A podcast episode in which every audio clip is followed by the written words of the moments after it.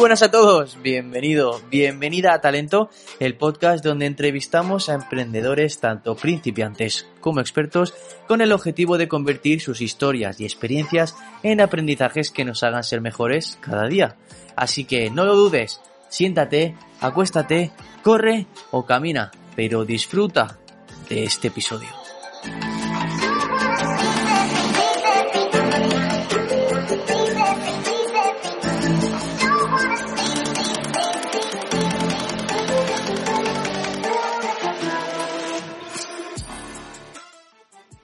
Bienvenido, Quique, al podcast de Talento. Muchas gracias, Jordi. Cuéntanos, introdúcete un poco para los que no te conozcan. Sí, pues bueno, mira, eh, justamente hoy cumplo 46 años, es el, mi cumpleaños. Felicidades. Eh, muchas gracias. Me, he criado aquí en Castellón, me siento, me siento de Castellón, aunque nací en Alicante. Eh, mis padres son alicantinos y, y, aunque mi padre ya estaba trabajando en Castellón, mi abuelo, que es ginecólogo, fue el que me sacó y me recibió en este mundo. Entonces, pues fuimos con mi madre a dar a luz a Alicante. Por lo tanto, pasé tres semanas de mi vida en Alicante, pero luego ya me he criado aquí. Eh, bueno, soy una persona inquieta, yo creo, eh, eh, en todos los aspectos, ¿no? En lo profesional, que es lo que más hablaremos hoy, ¿no? Pero también en la parte personal, a nivel de probar deportes, actividades, conocer sitios, conocer gente. Y, y bueno, y, y realmente pues mi, mi, vida tenía claro que tenía que acabar siendo aquí en Castellón, me encanta la naturaleza, me encanta el, el campo, eh, volver a las raíces, a, a, la gente que aprecio, que quiero, y sí que es verdad que en mi, en mi trayectoria he dado vueltas por ahí, eh, pero al final, bueno, tiraba, la tierra tiraba y por fin en el 2018 he conseguido volver aquí definitivamente y pasar ya mucho más tiempo con la familia y, y vivir de una forma más relajada, ¿no? Que, el ritmo internacional que lleva, que es bastante estresante. ¿Y a nivel profesional? Eh, ahora mismo eh, trabajo como socio director de Coenable Advisors, que es una, una consultora que fundé hace, hace ya pues, unos ocho años más o menos. Eh, aunque luego la he dejado en stand-by porque volví, y te contaré más adelante, ¿no? En, a, a, la consultora americana en la que he trabajado muchísimos años. Pero bueno, en 2018 la reactivé y trabajo eso, pues como socio director de esa consultora que es muy pequeñita, en un modelo donde en lugar de tener mucha estructura, lo que tengo simplemente ahora mismo un consultor, en algún momento ha habido dos apoyando, pero la idea es siempre colaborar con, con otra gente, con otros expertos, para dar la solución más a medida al cliente eh, en cada caso y con otras consultoras también.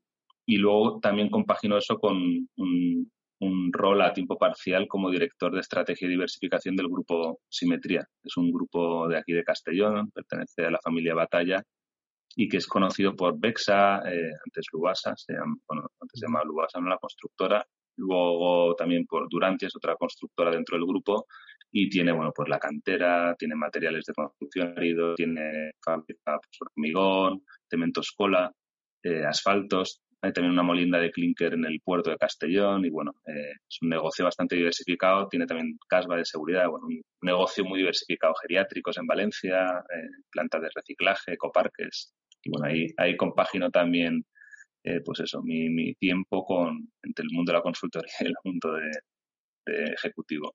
Qué guay. En tu día a día en la consultoría, ¿qué, trabajo desempeñas ahora mismo?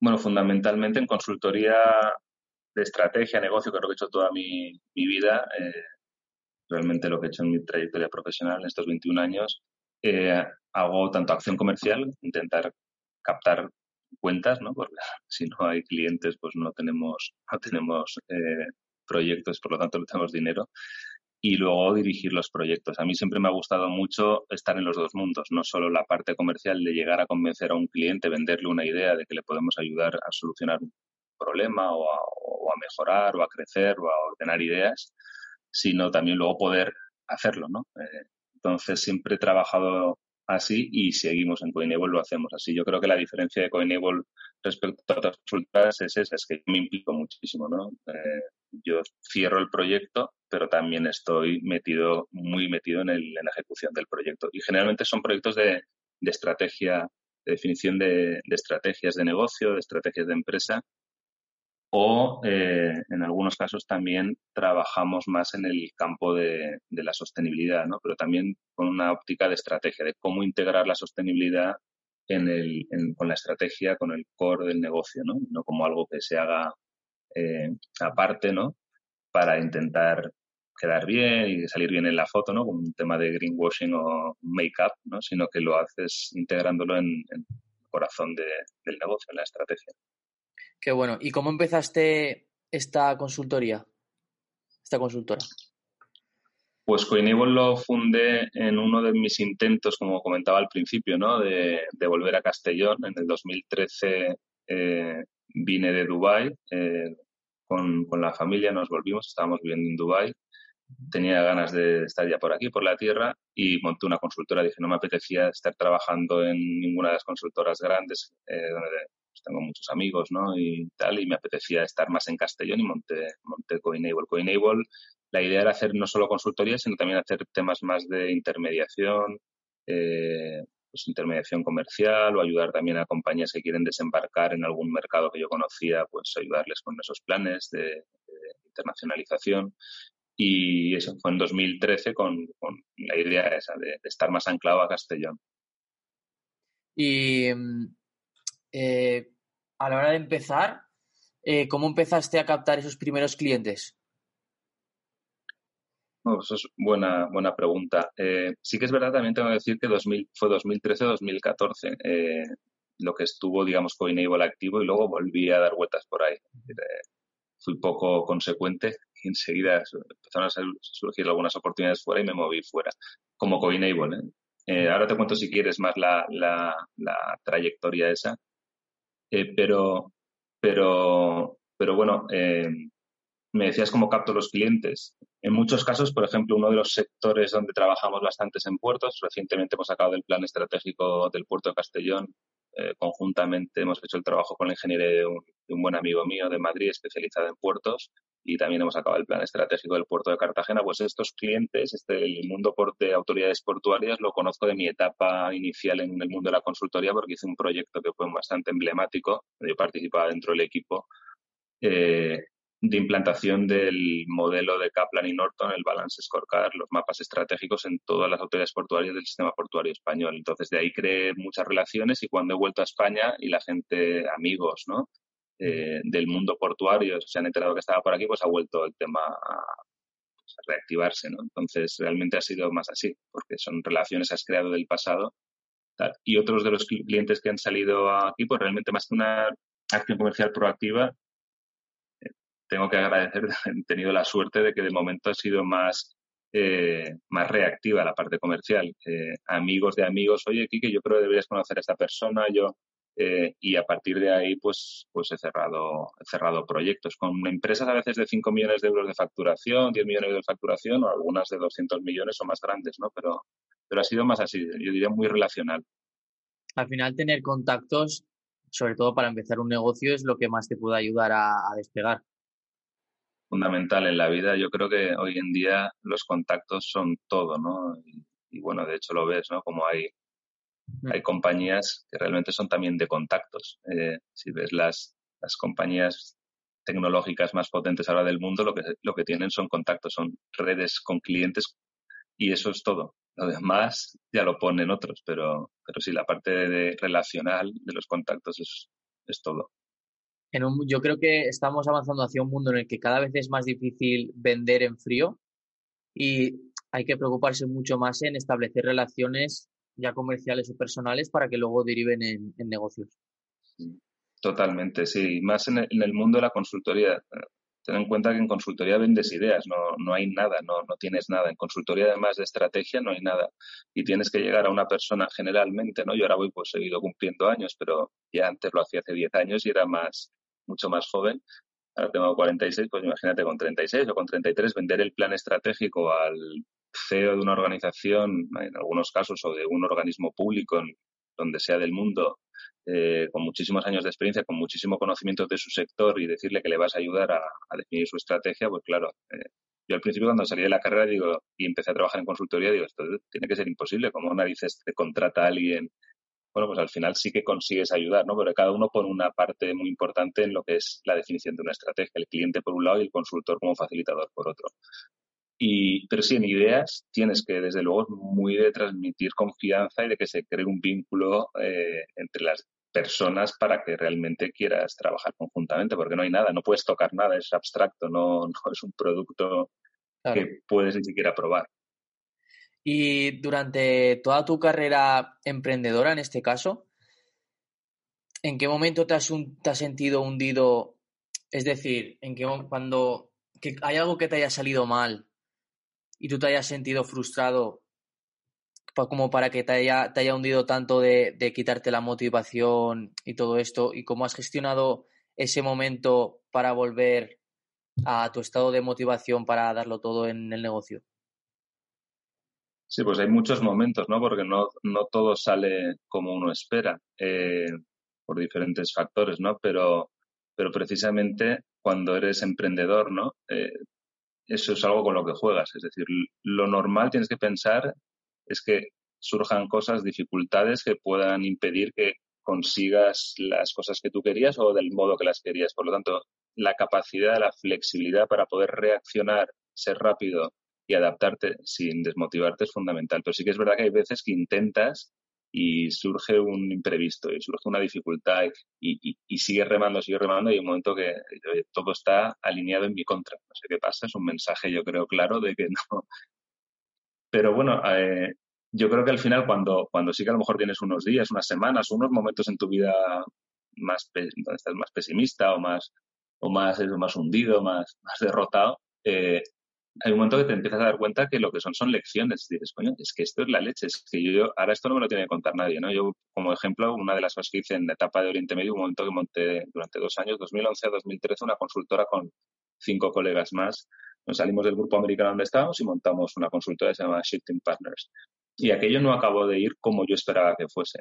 Que muchos amigos me dicen, hombre, pero sí, que entre seis en dos años estáis facturando ya dos millones y pico largos de dólares y sin marca, en un momento además donde Abu Dhabi la economía se había hundido, bueno, era... Y digo, sí, pero yo tenía otro, otra visión de lo que tenía que ser y tal. Bueno, pues ahí además dejé el barco, mis, colegas siguieron allí, pero yo dije que me volvía a España y fue cuando monté Coinable aquí en España.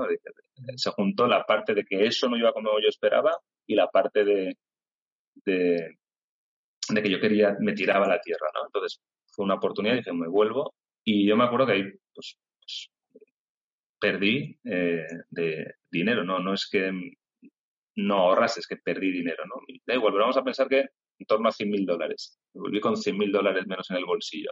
Yo me acuerdo que mi padre, que es un hombre mucho más convencional, que ha sido ejecutivo en British Petroleum, y decía, joder, es que no te entiendo que haces unas cosas eh, de locos y claro, así te va. Y digo, bueno, papá, pero es que esos 100 mil dólares, lo que yo he aprendido en esos dos años, eh, vale mucho más y he aprendido muchísimo más de lo que me cuesta un, MBA en Stanford o en cualquier universidad de prestigio, sin lugar a dudas. Además lo digo sin lugar a dudas, con rotundidad. Y aparte mi familia ha tenido la oportunidad de vivir allí, tener esa experiencia, mi mujer aprender inglés, montar un negocio que hoy en día aún sigue llevando y salirse del mundo de ser asalariada para ser empresaria.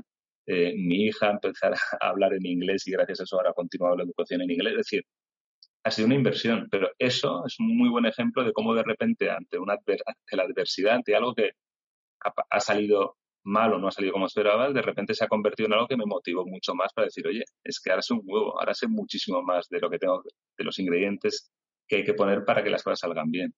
Entonces yo creo que, que, que eso es normal y tienes que ser capaz de, de, de, asimilar bien esos momentos y son los mejores. Si no, si no los tienes, malo, porque probablemente no te estés dando cuenta de realmente lo que te está pasando a tu alrededor. Tienes que tener momentos de bajón para realmente sacar jugo a, y, a, a, a lo que te está pasando. Y a nivel personal, ¿no hay alguna estrategia o algún truquito que utilices tú para, para levantarte el ánimo? Sí, pues el deporte, hago bici, eh, me drogo con endorfinas naturales. Yo, bueno, soy muy aficionado a, la bici de montaña, también al aire, bueno, parapente, para motor, yo y mi mujer somos paracaidistas. Entonces, sí que es verdad que hay momentos que yo lo que necesito es oxigenarme. Entonces, la naturaleza, un paseo por el monte, la bici, saltar, me, me cambia, me, mete en otro mundo y de repente me genera un, pues un chorro de, endorfinas y me hace pensar de una forma totalmente diferente y de repente empiezo a ver las cosas con mucho más optimismo. Eh, y sobre todo es que yo soy muy de reto, entonces digo, pues si ha salido mal, eh, pues esto eh, hay, que, hay que ver cómo, cómo ahora hacerlo bien y cómo reorientarlo. Pero ya te digo, yo creo que, va mucho con la actitud ante la vida. Es decir, la clave aquí es la actitud que tengas. Es decir, ver todo con, de una forma positiva, incluso cuando las cosas no han salido como tú esperabas. Yo creo que ese es el secreto. Es nunca desilusionarte y siempre ser capaz de cambiar y dar la vuelta a la tortilla y decir, oye, es que esto es positivo, es que es positivo. Realmente aquí ha habido un aprendizaje, como te contaba antes. Tal cual, tal cual. Y bueno, vayamos a una pregunta más, un poco más profesional y menos personal. Em, tú has dicho que, que, eras consultor de estrategias de negocios, ¿verdad? Sí. Tú a un negocio que está empezando, ¿qué estrategias o qué, qué le recomendarías hacer para que le vaya bien? complicada la pregunta. ¿eh? Bueno, voy a intentar, podría estar tres horas hablando de eso, ¿no? Pero, eh, pues a ver, lo, lo, primero es, como consultor de estrategias, que tengan un plan, ¿vale? Aunque los planes están precisamente para luego tener que ser capaz de, adaptarte y cambiar el plan, ¿no? Pero hay que tener un plan. Lo primero que tienes que tener en cualquier negocio, ya no me estás preguntando de alguien que empieza pero en un negocio también ya más consolidado también tienes que hacerlo. Pero en alguien que empieza, si no sabes, hay tantísimas opciones, tantísimos vectores, tantísimos caminos que puedes tomar, que como no tengas más o menos claro lo que tú quieres hacer y tengas cierto foco, las probabilidades de que te despistes son tremendas. Y como cuando eres pequeñito y estás empezando, los recursos son muy limitados, si tú encima a eso, a unos recursos limitados, le unes que hay mil opciones y que estás probando mil opciones y muchos caminos, pues las probabilidades de éxito son muy bajas. Es decir, el foco es fundamental, el poner esa, la energía, tu fuerza tuya y de tu equipo en, en, una dirección es, es, fundamental. Eso no quiere decir que si te das cuenta que tres meses después, dos meses después, o cuatro meses después, cinco meses después, no está pasando lo que esperabas, las hipótesis que tú te habías definido no se están cumpliendo, tienes que reorientarte, no pasa nada, como en el mundo de startups se dice pivotar, ¿no? No pasa nada, es perfecto, pero, tienes que tener foco. Entonces yo creo que tener un plan es fundamental y tener un plan y medirlo. Otra cosa que he hecho mucho yo durante mi carrera, por, porque está en la consultora que fundaron Kaplan y Norton, los creadores del Balance Scorecard, como te decía antes, el cuadro de mando integral, es poder medir las cosas para tener, tener en el mundo de startups también, el lugar de indicadores o KPIs lo llaman métricas. Saber qué está pasando, porque dices, oye, ya sé dónde tengo el dolor, ya, ya sé de dónde cogeo, ya, ya sé de por qué estoy enfermo y, en qué, y, cuál es la enfermedad. Y entonces puedes corregirlo. Entonces yo diría, plan, muy sencillo, no, hacer, no hay que hacer tocho, no hay que hacer libros, no hay que hacer enciclopedias. En dos, tres páginas tú puedes ordenar las ideas, tú con tu equipo, trabajar en equipo, con todo el equipo que tiene que remar para conseguir eso. Eso es también fundamental, que no lo haga solo uno y es el, el máster que tiene el plan y ya está. Si tienes equipo, si tienes un par de socios, un socio, si tienes equipo, hacerlo con ellos. Y eso, muy sencillo, muy claro, estar preparado para poderlo cambiar y eso, y métricas, indicadores para poder medir si estoy consiguiendo lo que esperaba o no y ver dónde estás fallando para poder entonces corregir. Eso es fundamental. Brutal, brutal, genial. Gracias por, por, este conocimiento que acabas de compartir. Sé que la pregunta era un poco complicada, pero si no te la hacía, me sentiría, me sentiría fatal después. Y, y bueno, por último, has hablado de, tema de equipo y todo, de, de socios. Eh, con las empresas que tú has trabajado, no sé si has trabajado con empresas que solo tienen un fundador y, varios fundadores. Mm, yo he trabajado con, todo tipo de, empresas, ya te decía antes de tamaño. Sí que es verdad que he trabajado más con multinacionales que con pequeñas, pero desde que estoy en España he trabajado más con pequeñas y algunas son, pues eso, desde cotizadas en bolsa a ser compañías de un socio, de varios socios y luego también he trabajado también bastante con, con gobierno. Ok, y a nivel, a nivel, ya a lo mejor más perspectiva personal, ¿tú emprenderías un negocio solo? ¿Crees que es mejor emprender un negocio solo o acompañado? ¿Qué ventajas y desventajas tiene? ¿Cómo lo ves? Eh, yo tengo clarísimo, siempre acompañado. Mm. Eh, porque uno no, no, lo sabe todo, ¿no? Eh, eso es el, el, primer, el primer el primer, eh, la primera razón es porque uno no lo sabe todo, ¿no?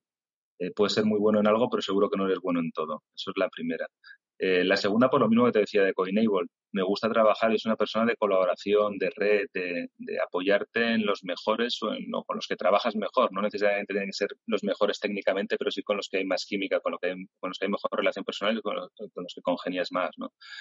Entonces, siempre con, más gente. Eh, también porque cuando tienes que tomar decisiones, que pensar sobre posibles soluciones, es mucho más fácil pensar con otra persona o con otras personas que pensar tú solo.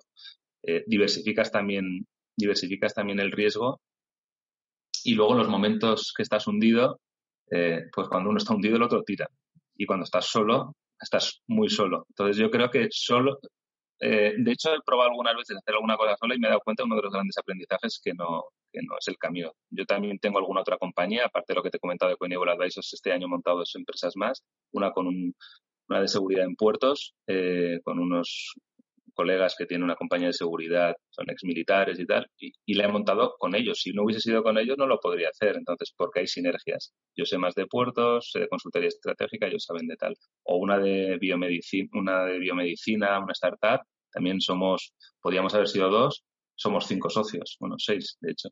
Eh, prefiero, aunque es más complejo, luego gestionarla porque tienes que ponerte de acuerdo eh, pero yo creo que, vamos, indiscutiblemente tiene mucha más potencia una, una empresa con, con, más de un talento que, con un único talento. Desde luego la, la, unión, la unión hace la fuerza. Y bueno, pues nada, eh, Kike, que hasta aquí hemos llegado. Esta es la última pregunta. No sé si quieres decir algo a los oyentes. No, nada, yo simplemente que, que les animo a emprender, eh, que no hay nunca que perder la ilusión eh, que lo puedes intentar una, dos, tres, cinco, diez veces y al final saldrá. Es decir, si solo hay que mirar a tu alrededor, da igual el sector, da igual el tipo de compañía, de negocio, hay muchísimos casos de éxito en el sector que cojas, en el tipo de compañía que cojas, en la geografía que elijas. Y si tiene éxito, la, fundamentalmente el éxito eh, se consigue cuando, cuando se empuja, se, se, se, se, rema en una dirección y no se desiste, ¿no? O sea, que ánimo a emprender y ojalá ojalá haya cada vez más emprendedores, pero lo que mueve realmente una economía. Genial. Muchísimas gracias por eh, todo el conocimiento, las experiencias y aquí las aventuras que nos has contado. Y por supuesto te deseamos muchísimo éxito en los negocios y en la vida, que es más importante. Muchísimas gracias a ti, Jordi. Muy interesante y, enhorabuena por, por el programa que tienes. gracias. Chao. Venga, hasta luego. Chao. Muchísimas gracias por haber aguantado hasta aquí, familia. De verdad, aquí de pecho, de corazón. Muchísimas gracias. Eh, y nada, sabéis que tenéis los links en la descripción del entrevistado, eh, mío, del podcast, de bla, bla, de todo lo que queráis, ¿vale? Está todo en la descripción, todo lo que os interese, seguro, segurísimo, está en la descripción. Os deseamos mucho éxito, como siempre.